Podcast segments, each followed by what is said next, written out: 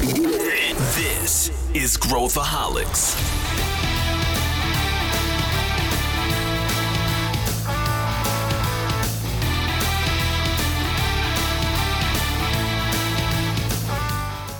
Olá, aqui é Pedro Weingärtner e você está ouvindo Growthaholics, o podcast da ACE para quem adora inovação e empreendedorismo. Eu sempre recebo mensagens de pessoas pedindo dicas para acelerar o desenvolvimento profissional. E a má notícia é que nenhuma dica vai salvar sua carreira se você não aprender a aprender. No episódio de hoje, a gente vai comentar sobre o conceito de lifelong learning e como que isso muda o jogo para a sua percepção profissional e pessoal.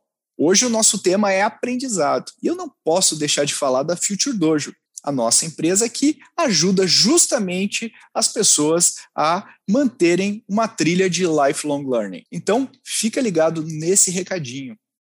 Este episódio de Growthaholics é um oferecimento da Future Dojo, a única escola que une o padrão de qualidade da revista Exame com o conhecimento em inovação da ACE. Acesse futuredojo.com.br podcast e destrave o seu conhecimento.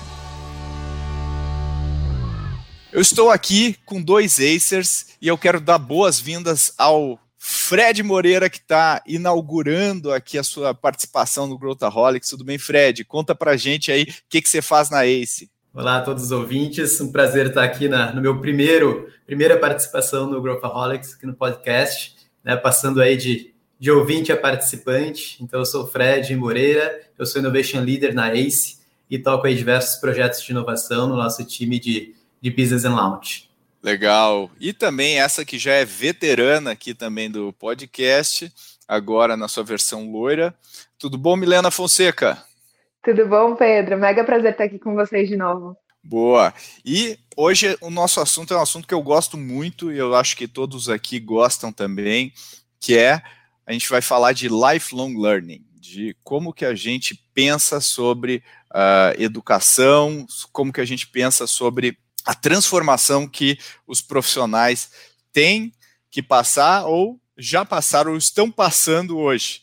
E para a gente começar aqui, eu queria, eu queria perguntar para vocês, para a gente ir para o. Vamos para o básico aqui, vamos começar sempre no básico. O que, que significa lifelong learning? Acho que esse pode ser o nosso primeiro pontapé aqui do, do da discussão.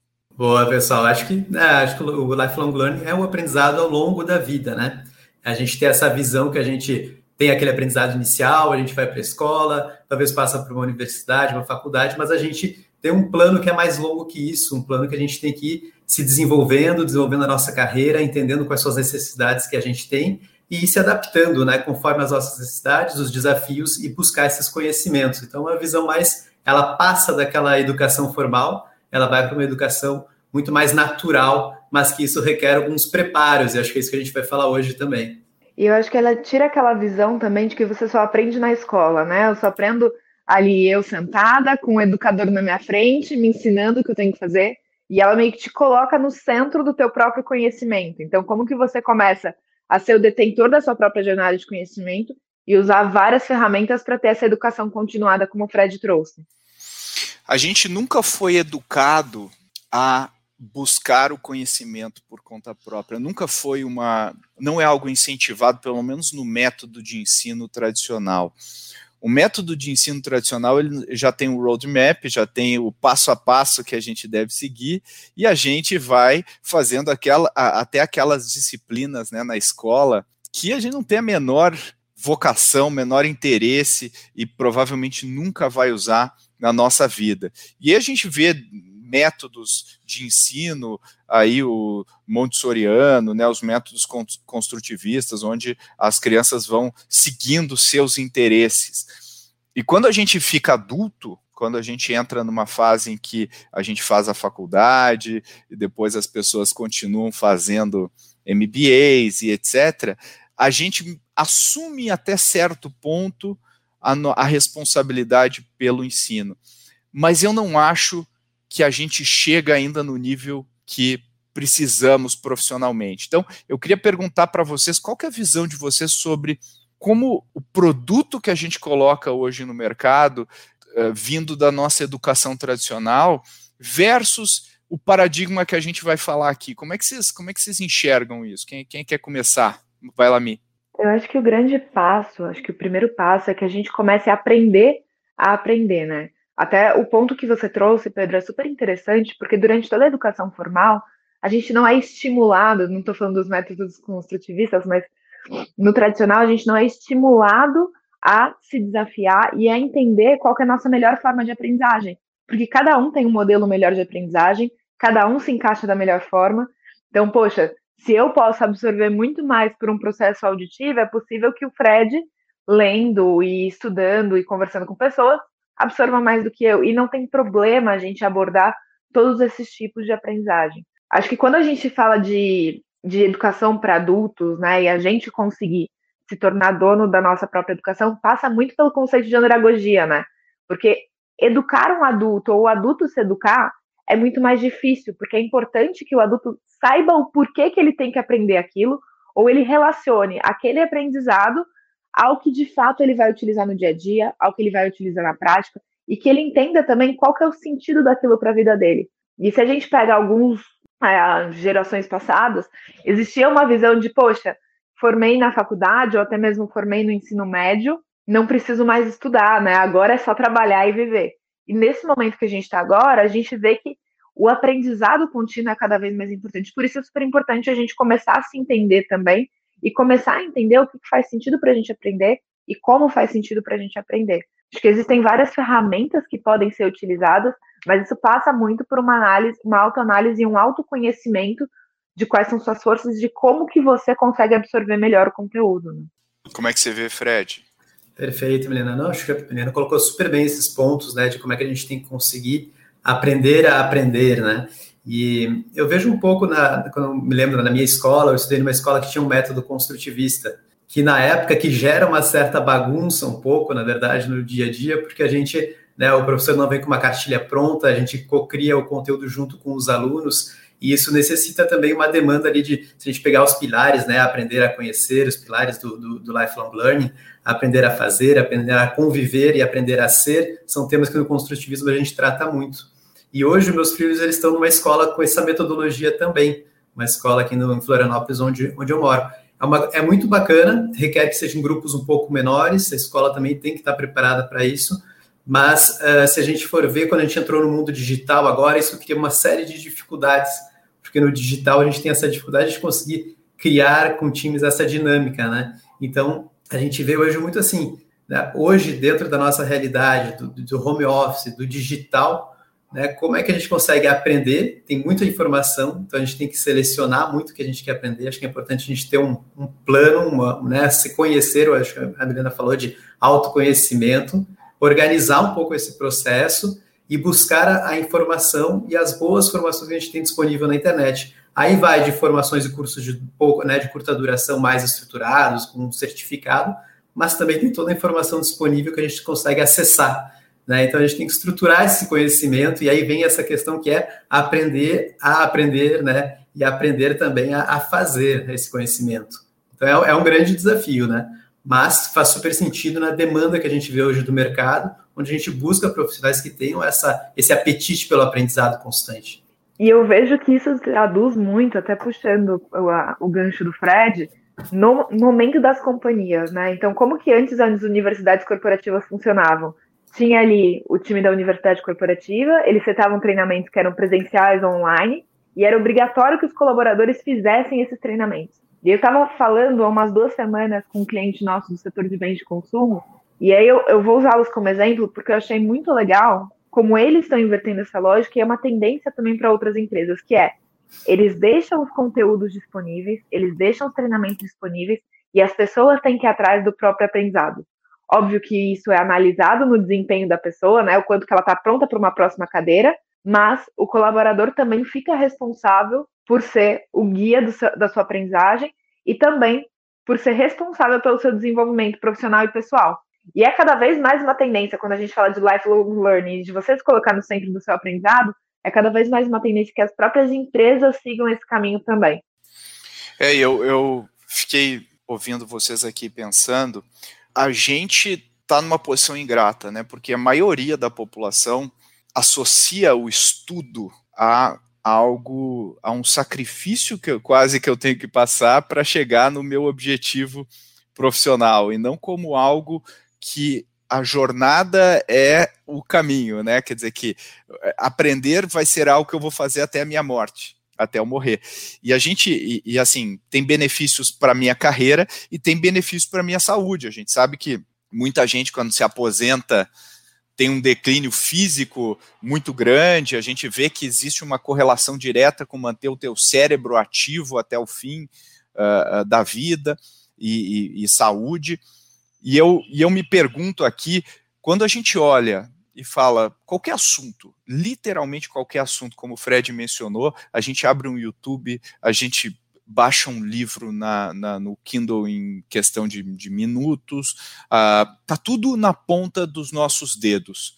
Mesmo assim, a maioria das pessoas não estuda, não gosta, não vai atrás, uh, e a gente está vendo hoje uma revolução no mercado de trabalho, impulsionada pela inovação num nível mais alto, que faz com que as empresas tenham que operar de outro jeito, e se as empresas têm que operar de outro jeito, eu, como profissional, tenho que operar também de outro jeito, então vira uma reação em cadeia do mercado profissional, onde as pessoas não têm opção senão buscar atualização, e a gente está vendo aí uma proliferação de escolas, de opções de ensino e tudo mais. Mas eu acho que tem um cerne desse, desse problema, que é a forma como a gente pensa sobre aprendizado e o prazer que é a gente aprender novas coisas. Como é que vocês acham que é possível, entendendo que são poucas pessoas que têm o privilégio de ter uma educação lá uma educação básica construtivista, ou etc. Como é que, como é que a gente resolve essa equação? É uma pergunta dificílima que eu estou fazendo para vocês, mas na visão de vocês, quais são as, as, os, os, os caminhos possíveis aí para que a gente faça com que as pessoas percebam que aprender não é só uma questão de sobrevivência, mas também é uma atividade prazerosa e a gente deveria perseguir as nossas curiosidades e não abafá-las, né, como a gente normalmente faz. Que, como é que vocês acham que a gente lida com tudo isso? É, Pedro, eu acho que é muito em relação da a gente entender o que, que a gente gosta na vida, né? Eu acho que tem que ter esse prazer, né? A gente tem que buscar algo que seja prazeroso para poder aprender também. Então, isso vai muito assim, né? Poder ter a opção e a oportunidade de fazer uma profissão que a gente gosta. E quando a gente gosta dessa profissão, a gente vai querer se desenvolver dentro dela, né? Muitas vezes a gente vai começar, num, vai começar numa função mais técnica, talvez, mais operacional, e a gente vai evoluindo. E para essa evolução, a gente tem que trazer cada vez mais conhecimento, né? Então a gente vê também as empresas cada vez mais trazendo esse conhecimento para os profissionais, e principalmente quando a gente vai subindo e chega depois uma, num nível de líder, aí também precisa de uma outra posição, né? Pô, eu sei aqui tá, tecnicamente, eu sei operacionalmente o que eu tenho que fazer, mas agora eu tenho que liderar outras pessoas. Né? A liderança vem muito também de, um, de uma, a gente pode buscar esse conhecimento e aplicando ele na prática, né? Então acho que vai muito desse, sei lá, é, acho que assim, gostar do que a gente faz, gostar do assunto e lá e naturalmente a gente vai começar a aprender. Depois disso é mais estruturar, ter um plano, saber o que a gente precisa com os nossos gaps pessoais para completar eles.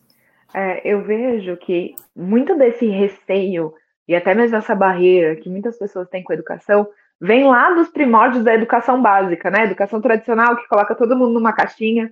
Você tem que aprender da mesma forma que seu colega, que às vezes uma pessoa que aprende de uma maneira diferente de você consegue absorver muito mais e aí você cria uma barreira. Poxa, não gosto da escola, não gosto de estudar, nunca mais vou estudar, vou formar e é isso. E eu vejo que existe um, um primeiro passo que é virar a chave na cabeça das pessoas de, poxa, a educação não é a escola. Você está aprendendo em todos os momentos da sua vida.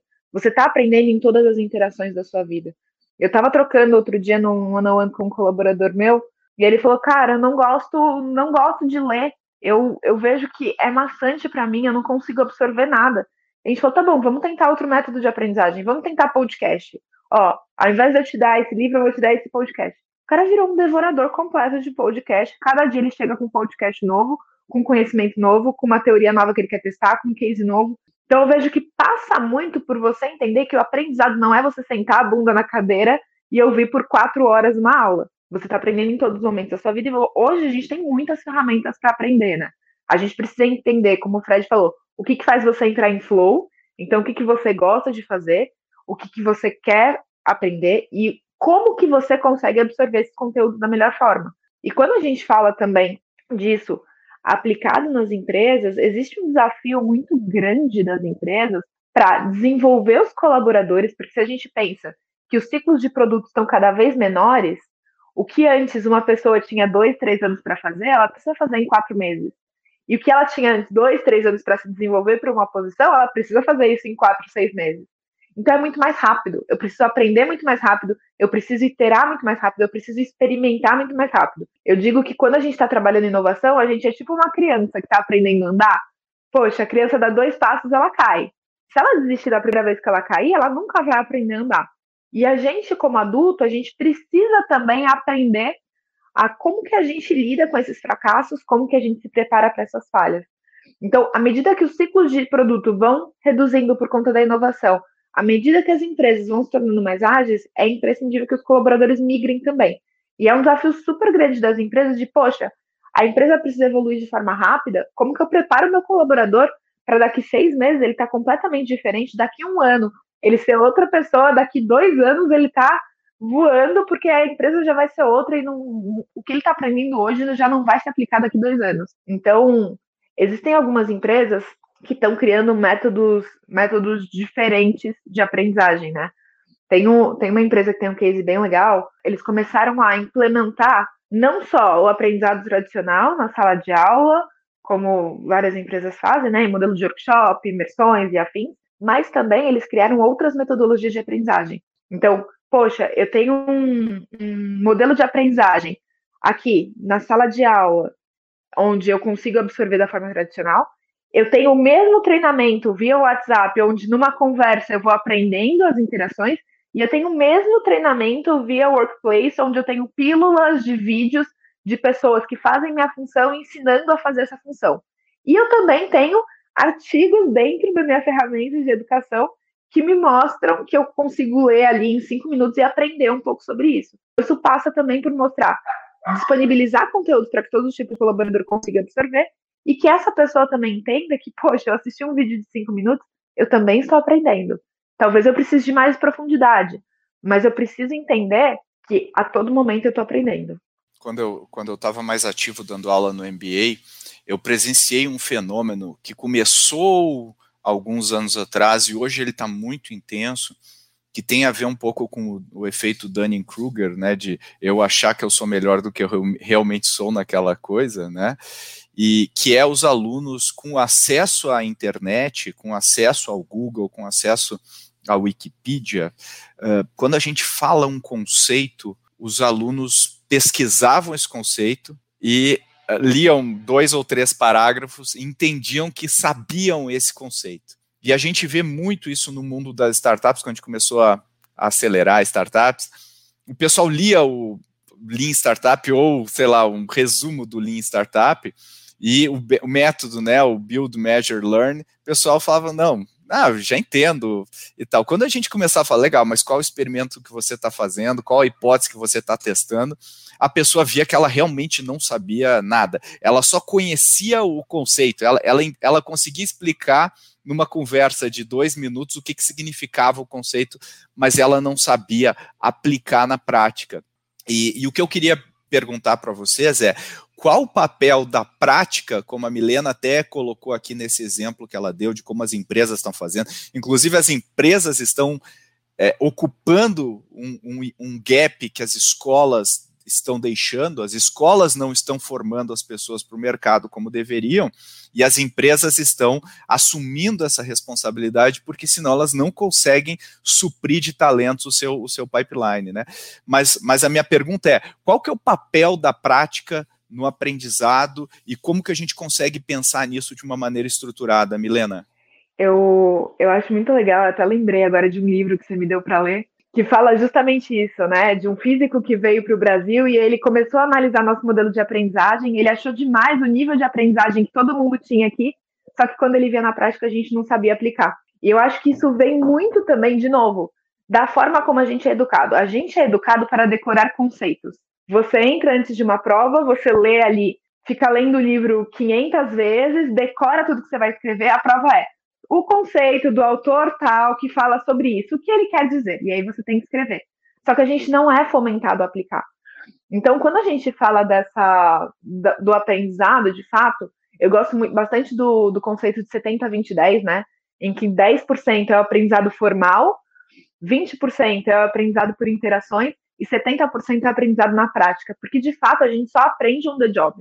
A gente pode saber conceitos, a gente pode saber explicar qualquer coisa, mas a gente precisa aplicar aquilo para a gente absorver. Um fenômeno que eu vi muito interessante quando eu comecei a dar aula na SPM é que o aprendizado se tornava muito mais forte para mim à medida que eu ensinava para outras pessoas, que eu ajudava eles a aplicarem na prática e que eu fazia eles vivenciarem os conceitos que eu estava explicando. Isso, para mim, começou a se internalizar tanto que hoje eu consigo falar de qualquer conceito que eu dou aula muito melhor. E não é porque eu li vários livros, não é porque eu já apliquei em squads, não é porque eu já apliquei em várias empresas, mas também porque não só eu apliquei, mas eu ensinei as pessoas a aplicarem. E eu acho isso uma ferramenta muito poderosa, né? Fazer com que as pessoas ensinem o que elas aprenderam e apliquem o que elas aprenderam. Então, eu confio bastante, acredito bastante nesse conceito de 70, 20, 10. Legal. Esse livro que a Milena mencionou é a autobiografia do Richard Feynman, que é um físico, e quando ele veio para o Brasil, ele, ele ficou impressionado como as pessoas sabiam as coisas, mas depois ele viu que eles não conseguiam correlacionar uh, com questões mais práticas e, específicas. E eu queria agora uh, fazer um, um, um pivô aqui Fred, e você mencionou rapidamente, eu queria que a gente desse uma explorada juntos aqui, e me lembrou dos pilares né, do lifelong learning, me lembrou muito aquele livro Ultra Learning, não sei se vocês já chegaram a ler, mas que o autor ele, ele aprende, por exemplo, o idioma uh, indo para um país, né? Então, ah, preciso aprender o idioma chinês, eu vou para a China e eu não falo mais o meu idioma, eu só falo chinês. E, e, e, esse esse estresse, né, entre, entre aspas, faz com que ele aprenda muito mais rápido o chinês, muito mais do que se ele ficasse anos aprendendo chinês, e aí ele ficou apenas alguns meses. E aí, Fred, se você puder falar um pouco sobre esses pilares aí do lifelong learning, o que que significa, eu acho que vale a pena para a nossa discussão. Não, bacana, Pedro. Essa só essa questão da língua que você colocou, acho interessante, porque eu tive uma experiência pior de passar um ano nos Estados Unidos, isso há 20 anos atrás, mas dentro com muitos brasileiros. E, né, então eu aprendi o inglês, aprendi, né, tá, fiz aula de inglês, fiz curso de inglês, aprendi, mas, assim, o nível de desempenho que eu tive depois, ele realmente foi muito mais baixo do que a experiência que eu tive alguns anos depois de morar na França, realmente inserido, né, inserido na cultura, tendo que trabalhar, tendo que, que, que me desenvolver. E aí, com, aí eu vi muito assim a, a, diferença como em seis meses a evolução foi muito mais rápida do que essa experiência essa experiência uh, anterior. Mas em relação aos pilares, né, eu acho que a gente tem um, um primeiro pilar que é aprender a, a conhecer. Né? Então, como é que a gente consegue assim, né, despertar essa curiosidade interna? Como é que a gente consegue uh, ter essa reflexão de, pô, não, onde eu busco conhecimento, eu preciso ter este conhecimento, e isso é uma coisa que vem meio natural, assim, eu acho, né? O, o aprender a conhecer. Mas é uma coisa que a gente tem que despertar dentro, dentro da gente. Será que a escola tradicional está trazendo isso? Será que ela está nos ensinando esse ponto? Depois a gente entra no aprender a fazer, que vai um pouco com essa questão da prática, de colocar em prática, né? E aí eu tive uma primeira experiência, primeiro curso pós que eu fiz de, de inovação, que era a gestão de equipe, projeto de inovação, mas eu fiquei super feliz quando eu encontrei ele, porque ele era formação contínua. Então ele não era, ele era dentro de um conservatório nacional, uma grande instituição na França, mas não era, eu não estava sentado num, num, banco ali. A gente teve seis meses de curso teórico no início para poder se candidatar e entrar num programa prático. Então a gente montou um time, né? Na época eu era júnior, tinha 25 anos, mas meu time era principalmente formado de pessoas a 30, 45 anos, de grandes empresas francesas, e esse grupo a gente viajou pela Europa, então a gente tinha um tema para desenvolver, que era a formação à distância em tempo real, que na época não era internet ainda, mas a gente acabou viajando, viajou pela Europa, viajamos até a China para montar um projeto para o Correio Francês. E aí, ali, toda aquela teoria que eu aprendi de economia da inovação, marketing da inovação e outras teorias, a gente conseguiu colocar na prática.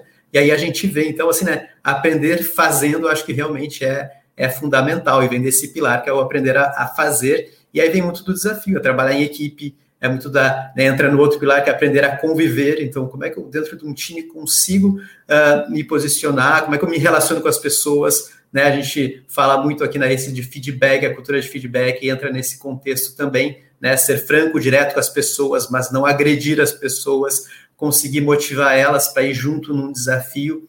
E aí depois que vem o aprender a ser, que aí é muito mais uma questão de sensibilidade, da inteligência emocional que a gente consegue trazer, né? E tudo isso faz esses pilares, a gente falou lifelong learning, a gente está falando de desenvolvimento ao longo da vida, né? Então são elementos que a gente tem que ter para estar tá sempre numa posição de desenvolvimento.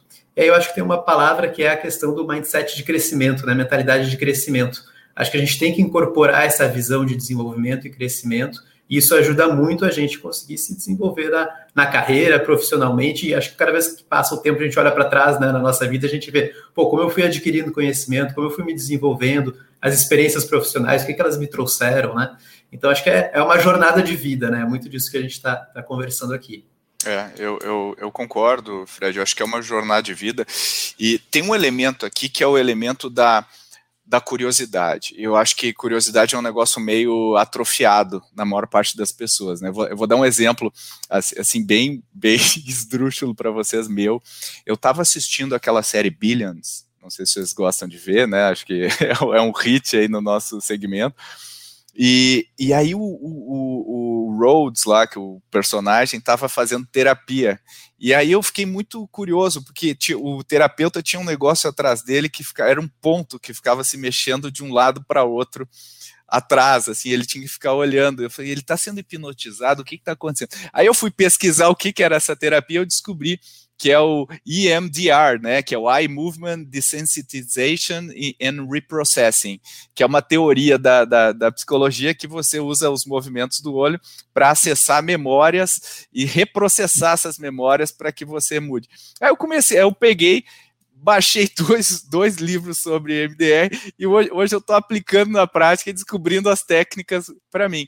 É uma coisa muito maluca, mas é, é, é, a típica coisa que é guiada pela nossa curiosidade, pelo nosso interesse. E eu acho que as pessoas, elas. Uh, estão um pouco atrofiadas nisso, e a educação também não ajuda, porque ao invés da gente pegar pô, a pessoa gosta de, de Crepúsculo, né?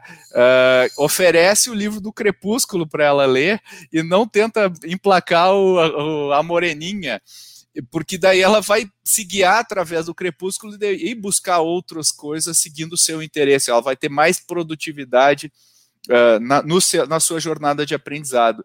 E aí, Mi, uh, o que eu queria te perguntar é como que a gente pode ajudar as pessoas a seguirem mais a sua curiosidade nesse contexto, uh, casando isso que o Fred acabou de falar das, das, das difer dos diferentes aspectos aí do lifelong learning, porque acho que se você não tem alguma coisa que te conecte com aquilo que você está aprendendo, a sua retenção, a sua capacidade de aprender tudo isso vai ser muito menor, né? Como é que você vê isso aí, Mi? Você que também é super curiosa. Eu vejo que é um trade-off, né? A gente a gente está vivendo um mundo em que o fluxo de informações é tão alto, tão constante, tão rápido, que a nossa curiosidade ela é chamada a atenção em todos os momentos. Então a gente tem dois riscos. Um é não dar atenção para a minha curiosidade e focar no que eu estou fazendo, que aí a gente perde muitas janelas de aprendizagem, ou abrir várias portas de curiosidade e a partir daí eu não me aprofundo nos temas, eu, eu puxo aqui, isso aqui me deu interesse, eu vou para outro lado. Então, acho que é um desafio. Acho que o primeiro passo é diagnosticar e ver o, a primeira chama que você tem de curiosidade. Isso vem em todos os momentos. Desde, poxa, estou assistindo o filme, como o Pedro falou, e vi o terapeuta utilizando uma ferramenta diferente, até, nossa, como que, como será que é feito o macarrão que eu estou comendo no restaurante? E muitas vezes a gente se faz essas perguntas, só que a gente abafa elas. A gente pensa, nossa, deve ser difícil fazer isso, né? E a gente não vai atrás de como se faz o porquê disso, como é feito. Então, acho que o primeiro momento é dar ação para isso. E eu gosto bastante quando a gente fala de aprender a fazer, que até no livro que você citou, Pedro, o Ultra Learning, que eles falam de como que eu começo a simular os momentos que eu preciso. Não é tudo que você vai conseguir aprender na mão na massa, né? Poxa, eu sou louca por Grey's Anatomy. Eu vou lá, eu não vou conseguir testar como se faz uma cirurgia, porque eu não sou formada nisso. Ou eu não vou lá conseguir fazer várias coisas que eu tenho interesse, só que em alguns momentos eu não consigo. E aí eu vou dar um case muito, muito específico da minha vida e bem bizarro, vocês vão dar risada aqui ouvindo o podcast. Mas, cara, eu tenho muita curiosidade de como se faz uma cirurgia. O que, que eu fui fazer? Eu fui fazer aula de ponto cirúrgico. Passei um dia costurando pé de porco para saber como se faz isso, como que é, como se faz ponto cirúrgico. E eu achei animal saber como que você pode costurar pessoas e como que os médicos fazem esse processo de sutura que não é tão simples. Eu achei muito legal. Então, vai servir para alguma coisa no que eu trabalho? Não, mas é um conhecimento que eu quis ter porque eu achei muito legal saber como que é. E aí, no, no Ultra Learning, eles falam de como que você cria seus próprios simuladores de voo, né? Como que você começa a pensar, poxa, talvez essa competência eu não possa desenvolver é, porque é algo muito distante da minha realidade, ou porque é muito crítico, ou porque é muito regulamentado, mas tem atalhos que eu possa aprofundar na minha curiosidade. E aí eu vou voltar para aquele outro livro do Fergus que você que você indicou, Pedro, porque tem um momento muito legal que ele fala: eu não estava conseguindo criar, eu não estava conseguindo trabalhar pesquisa. E aí eu falei: por que, que eu não volto a, e começo a entender por que, que eu comecei a trabalhar com física? Eu comecei a trabalhar por, com física porque eu achava interessante o movimento que um objeto fazia quando ele era jogado no ar. E aí eu comecei a pegar as coisas mais bestas possíveis para analisar, para tentar fazer análise e tentar criar, criar algoritmos para entender aqueles movimentos, para conseguir entender é, como as coisas se davam, e foi daí que veio o prêmio Nobel dele no final.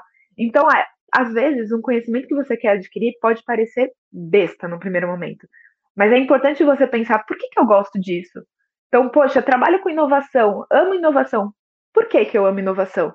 O que, que me faz acordar todo dia e falar, nossa, que da hora que é meu trabalho, quero trabalhar sempre nisso. Porque talvez, entendendo por que, que você gosta, você comece a resgatar suas raízes e comece a entender, poxa, eu me interesso por esse tema, eu me interesso por isso, isso, isso, isso, e a partir daí você começa a abrir portas de aprendizagem e dar vazão para isso, sabe? Você não precisa necessariamente sentar e falar, poxa, eu sou ruim em comunicação, então deixa eu estudar a teoria da comunicação 2 do curso que me deram na faculdade, vou pegar aqui o um livro de 500 páginas e ler. Não.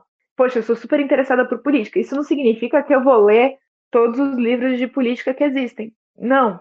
Mas eu posso entender o que, que me faz gostar desses temas e, a partir disso, começar a estudar, voltar a ler e olhar de fato e me aprofundar de fato na minha curiosidade. Eu acho que esse é o primeiro, o primeiro passo.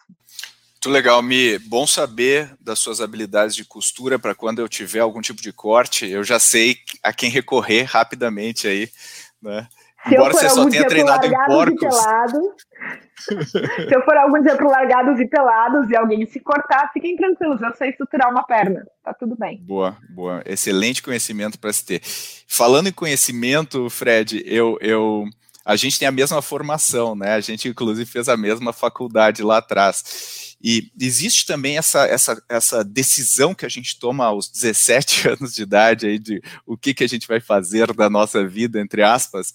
E isso meio que estigmatiza a pessoa até o fim. Quer dizer, a pessoa, se você vai fazer publicidade, como é o nosso caso, automaticamente a gente ganha estigma, a pessoa é criativa, a pessoa é de humanas, a pessoa não se dá bem com matemática. Quer dizer, tem um monte de estigma e, e colocar as pessoas nessas caixinhas é a coisa mais bizarra que a gente pode ter. Se a gente andar para trás no tempo e for ver como que as pessoas se formavam antes, né, na antiguidade, a pessoa não era de uma especialidade, a pessoa aprendia tudo. É, até porque o corpo de conhecimento disponível na época era muito menor. Então eu, eu aprendi a ciência, aprendi a filosofia, aprendi a literatura. Eu tinha uma formação muito mais completa e hoje a gente fica se colocando em caixinhas. O quanto você acha que a nossa formação impacta a nossa, o nosso, a nossa, nosso autoentendimento de quem, do, do que que eu sou capaz, do que que eu consigo fazer, e como que a gente vai além disso? O que, que a gente pode fazer para quebrar um pouco esse, esses estigmas que nós mesmos temos a respeito das nossas capacidades? Ah, então, Pedro, excelente pergunta. É, eu acho que a, a, a, formação é uma busca, né? Então, como você falou ali, a gente chega a 16, 17 anos, o que, que eu vou fazer da minha vida? Eu lembro que eu fui fazer um teste, um psicotécnico, é, não, psico. Agora, agora esqueci o nome do teste que eu fui fazer, aquele teste que a gente vê quais são as áreas que eu tenho mais direção. E dava sempre, dava artista, artístico, social, negócios, ou dava social, negócios, artísticos. Eu sempre ficava entre esses três. Eu fiz mais de uma vez esses testes e aí fui buscar, pô, o que, que, eu, que eu vou fazer, né? E aí, nessa época, eu estava numa época mais é, criativa da minha vida e fui encontrar na publicidade, conversei com algumas pessoas, com o time meu que era publicitário, e acabei entrando na publicidade. não me arrependo, acho que foi uma formação super, super rica, né? Como eu era, sempre gostei dessa área mais criativa, então teve os dois primeiros anos um pouquinho mais teórico, um pouquinho mais, mais denso ali, mas depois tive dois anos super de prática, né? Dentro da, da, da área criativa, de fotografia, de cinema, né? Da, de redação. Então, me satisfez desse ponto. O que aconteceu comigo foi que eu fui passar um ano nos Estados Unidos e quando voltei eu comecei a me interessar muito por empreendedorismo e inovação. Né? Não por uma coisa muito constituída, construída que na época era os Estados Unidos, referência, Califórnia, não era nem por isso, é porque eu voltei com, esse, com essa mentalidade ali. E aí comecei a buscar esse conhecimento e não encontrei na faculdade. Então eu não encontrava, não tinha formação sobre criatividade, não tinha informação sobre como criar uma empresa, não tinha uh, formação sobre o que é inovação e processos de inovação. E aí eu fiz, né, concluí a minha universidade meio que fazendo uma crítica a própria universidade dizendo, pô, vocês não estão ensinando isso, e a minha tese era agência de ideias, uma nova oportunidade para o profissional da publicidade. E aí, a partir dali que eu fui começar a buscar essa formação de, de inovação, tentar entrar nesse meio, tive a oportunidade de ir para a França, e aí desenvolvi essa carreira lá. Então, né, eu acho que a gente tem que sempre tentar buscar esses elementos que é né, o que, que me satisfaz, acho que a Milena colocou super bem ali, quais são os meus centros de, de interesse, né, e a partir dali a gente conseguir construir uma carreira eu tive muito disso. E aí, sempre tive essa. Eu fui estigmatizado até, né? Quando cheguei na França, eu fiz publicidade. Agora eu quero entrar, entrei num, num fundo que fazia financiamento, aceleração e investimento de startups. Sinceramente, quando eu cheguei, eu sabia muito pouco. Eu já tinha feito uma, uma formação em inovação, tinha feito um mestrado em negócios internacionais, mas concretamente abrir uma planilha ali e entender os números, eu não, eu não sabia. Tive que aprender na marra, fui aprendendo, tive essa oportunidade mas sempre fiquei com esse ponto ali um pouco estigmatizado mesmo, né? Pô, eu venho da área da comunicação, da publicidade, como é que eu entro agora nesse contexto aqui? A inovação na época, uns anos atrás, era muito ligado ainda à pesquisa e desenvolvimento, né, coisas mais estruturadas dentro da empresa, principalmente na França, uma coisa mais cartesiana. Então eu tive esse, esse conflito. Observei a evolução do mercado esses últimos anos, vi como evoluiu, tive a oportunidade de evoluir junto, e a gente vê hoje empresas aí como a ACE que trabalham na inovação, que levam a inovação para dentro das empresas com uma visão muito mais dinâmica, né? Então, essa questão do ágil, a transformação digital, a inovação com uma visão um pouco mais ampla, que vai além do pesquisa e desenvolvimento, que concilia com o mercado, com a necessidade do cliente. Então, a gente vê como isso evoluiu. Então, eu me sinto satisfeito de, lá no passado, ter tido essa, essa visão, essa busca de querer entrar nesse mercado e hoje conseguir fazer parte dele. Legal, é, eu até hoje não sei me definir, eu tenho muita dificuldade de definir o, seu, o que, que eu sou, né? Porque eu sou também formado em publicidade, mas eu, eu, eu, às vezes eu fico frustrado. Eu queria ter feito engenharia, é, ia ser minha. Porque se eu tivesse uma base de engenharia mais forte, eu teria bem. Eu teria ido muito mais rápido para os números e tentaria unir, porque eu já tinha o meu lado artístico e criativo muito aflorado mas são coisas interessantes para a gente pensar como que a gente complementa a, a, nossa formação básica com outras coisas ao longo da nossa jornada. E agora que a gente está chegando aqui ao fim do nosso episódio, eu queria pedir para vocês darem uh, dicas muito simples que funcionaram com vocês, para quem está nos ouvindo aqui, a gente já falou perseguir sua curiosidade e tudo mais, mas o que, que a gente pode dizer para quem está nos ouvindo é, tirar de lição ou de dica para testar aí na, na prática? Vamos começar aí com Milena Fonseca. Eu gosto, eu gosto de lembrar muito quando eu era pequena, que sempre que eu ficava em dúvida, na época não tinha internet assim acessível para todo mundo, era internet de escada ainda, né? Mas sempre que eu tinha dúvida de algum termo, ou falava, mãe, o que, que é isso? Minha mãe falava assim, nossa, filha, interessante, vamos procurar na enciclopédia? Aí ela abria enciclopédia. Eu queria morrer quando ela fazia isso, mas ela abria enciclopédia, achava o termo e falava assim: olha, é isso, isso, isso. E eu acho que a gente faz isso quando a gente é pequeno, mas a gente perde quando é adulto. De pensar, o que será que é isso? Cara, abre, pesquisa, vai olhar. Se te chamar atenção, aprofunda. Então, acho que o primeiro ponto é: segue essa, essa faísca que te dá muito quando você é criança, que quando você é criança você segue, mas quando você começa a ficar adulto, você meio que fala, nossa, interessante, deixei pro lado. Então, segue essa curiosidade. Eu acho que o segundo nível é aquela questão do autoconhecimento. Então, tenta entender qual é a sua melhor forma de aprendizagem, como que você absorve mais, o que, que você gosta de aprender, o que, que você não gosta. A maioria das pessoas nem sabe o que elas gostam. Quanto, quantas pessoas que eu conheço que falam, poxa, eu trabalho aqui, mas não sei se é isso que eu gosto, não é possível ser feliz no trabalho, ou não é, não gosto de aprender. Entenda o que você gosta e se permita experimentar. Às vezes você só não achou algo que você gosta de fazer ou que você gosta de aprender. E eu acho que em terceiro, terceiro ponto é não feche portas. Eu acho que toda, toda porta, toda experiência é uma oportunidade de aprendizagem e a gente tem que mudar um pouco a forma como a gente vê o que é aprender, o que é estudar. E então, se deixe ir, assim, absorva conteúdos diferentes, deixe aprender coisas novas. E eu sempre gosto de perguntar para as pessoas quando que foi a última vez que você fez algo pela primeira vez? Porque aí começa a ver o quanto que você se linkou numa rotina e você não está dando vazão para sua curiosidade. Excelente dica, hein? E você, Fred? Acho que é dicas que a gente pode trazer aqui para os nossos ouvintes, né, que é um público que segue inovação, é, que gosta né, da, desse nosso meio que a gente trabalha muito. E eu acho que é uma tendência que é acompanhar as tendências, né? Acho que isso é uma, uma dica é assim, estar ligado no que está acontecendo. Então, isso faz parte, a gente pode fazer, né? Seguindo as informações, as news, escutando o podcast, mas assim, identificar essas tendências e, e saber assim, pô, né, eu como profissional hoje, o que, que a minha empresa, o que, que o meu setor, ou a nova área que eu quero trabalhar vai demandar de mim. Então, observar isso e tentar um pouco à frente. Depois disso é revisar suas competências, né? Se eu né, estou seguindo essas tendências, eu quero ir num caminho, quais são as competências que eu tenho hoje, o que, que eu preciso desenvolver. Então, vai dessa questão do autoconhecimento, mas mais um pouquinho dentro das, das minhas competências para o meu trabalho. E depois disso é traçar um plano. Acho que se a gente quer aprender alguma coisa, que seja um plano de curto prazo ou de longo prazo, a gente realmente tem que colocar no papel. Escrever ajuda muito, né? Escrever um pouco o nosso propósito e colocar no papel as minhas competências, identificar o que está faltando e, pô, eu tenho tem um objetivo aqui de carreira, eu vou colocar no papel. Eu vi agora, durante a quarentena, muita gente mudando completamente de área, pessoas que né, se reinventaram, começaram a gravar podcasts, começaram a, a entrar na área da inovação, ou foram o que eram da área de inovação e resolveram empreender e foram para outros negócios. Então, tudo isso demanda um pouco desse preparo, e o preparo demanda muito um plano e um planejamento. Então, acho que isso ajuda muito para a gente né, não começar só a buscar as informações de forma perdida, mas ter um, ter um norte, ter um caminho. Acho que eu gostaria de acrescentar só um ponto, sei que eu já ocupei meu, meu tempo, mas não tenha preconceito também sobre o que você vai aprender. Muitas vezes a gente tem uma visão de, poxa, tenho que ter uma carreira executiva, ou sou da área de inovação, eu tenho que seguir nessa área. Cara, se você não está feliz, se permita experimentar outras coisas, se permita aprender outras coisas. Eu conheço uma pessoa que detestava trabalhar, detestava o dia a dia de trabalho, resolveu aprender yoga, fazer uma aula de yoga um dia, amou, fez um curso de yoga e hoje é um excelente instrutor de yoga. Eu acho que não tem, não tem aprendizado ruim.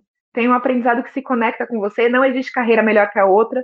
Então, acho que isso é, é super importante para a gente ter em mente também. Todo tipo de aprendizado é bom, todo tipo de carreira é bom e não tem um caminho certo e único a ser seguido. Muito bom, Mi. E colocando a minha aqui no final, acho que é legal o pessoal aprender o conceito de prática deliberada. Né? O que, que significa prática deliberada? significa a gente setar um objetivo inicial muito específico para a gente ver o que, que aconteceu depois que eu fiz aquilo. Né? Então, eu quero, eu vou jogar sinuca, eu não vou dar um, uma aquela porrada para ver se a bolinha cai em algum lugar, eu vou ser muito deliberado, ó, essa bola naquela caçapa. Porque isso significa que porque eu, eu, no final eu pergunto por que, que ela não entrou naquela caçapa. Isso me permite um novo ciclo de aprendizado, isso, isso estressa, entre aspas, o aprendizado a ponto da gente uh, uh, colocar muito mais forte o conceito para dentro. Né? Então, eu, por exemplo, quando dava aula no MBA, a primeira coisa que eu fazia era colocar um case que só quem tinha feito todo o meu curso conseguiria resolver. Então, o fato das pessoas já virem um gap de cara faz com que elas virem uma esponja para aprender o porquê que aquilo é daquele jeito que é, ou como que eu resolvo aquele problema. Então, acho que aprendam a prática deliberada, que acho que é a melhor dica uh, para aprender rapidamente né, alguma coisa. E.